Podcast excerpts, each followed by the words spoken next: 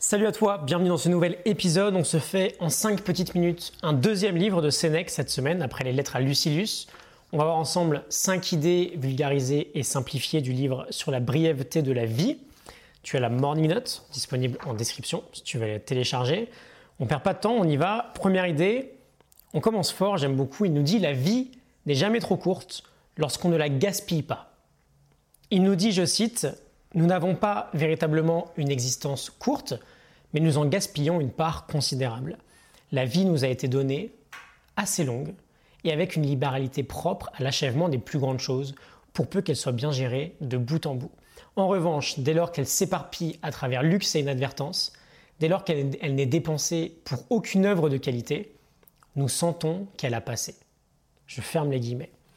Euh, deuxième page du livre, je m'en souviens, je l'ai lu il y a à peu près trois ans quand j'étais en pleine réflexion sur euh, un potentiel changement de vie. J'étais consultant dans l'informatique et la finance.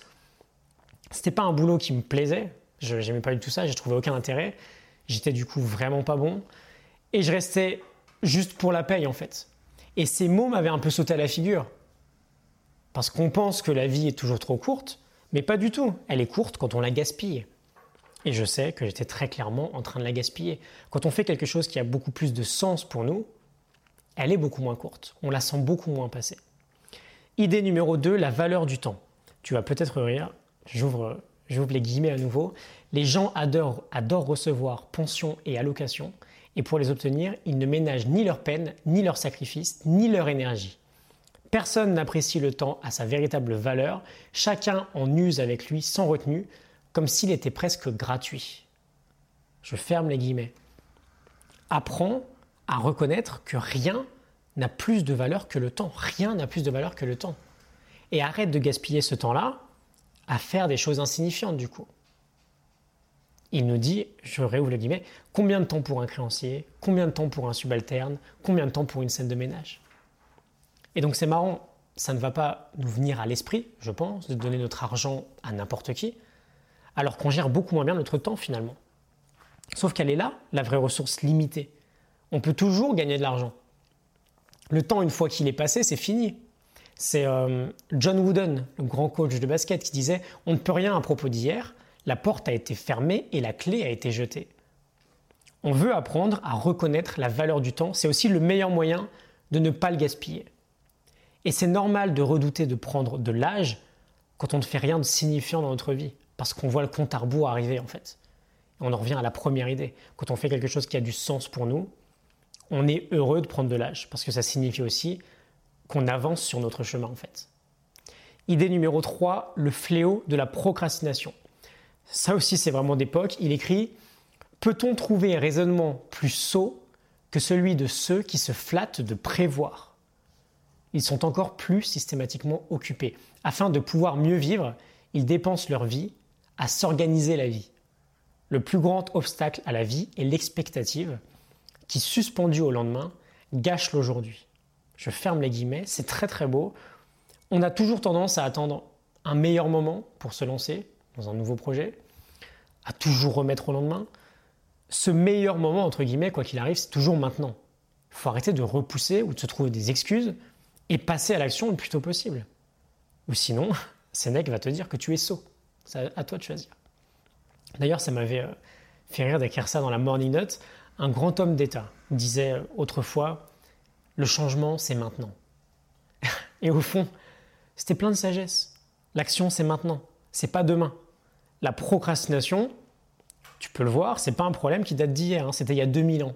Sénèque, c'était il y a environ 2000 ans. Il était déjà au taquet là-dessus.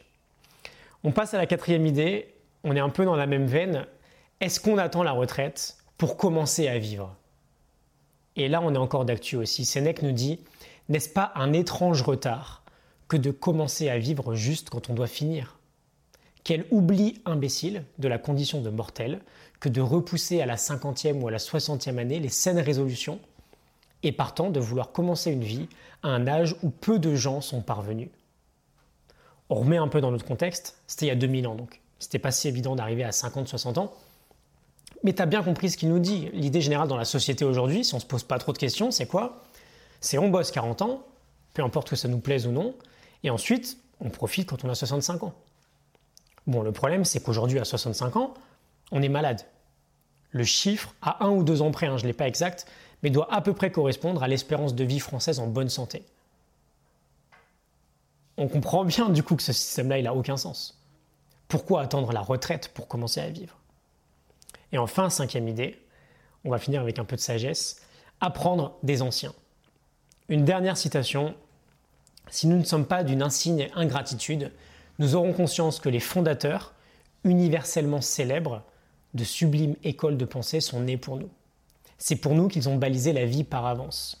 Nous pouvons débattre avec Socrate, nous pouvons douter avec Carnéade, trouver la paix avec Épicure. Puisque la nature supporte de partager avec nous l'accès à toutes les époques, pourquoi ne pas nous élancer de tout notre corps dans ces immensités qui sont éternelles, de concert avec les meilleurs esprits? Je ferme les guillemets, la citation est assez longue, mais elle est très jolie, elle me plaît beaucoup. Des tas de philosophes ont passé toute leur existence à essayer de savoir comment vivre de la meilleure des façons. Pourquoi se priver de cette sagesse-là?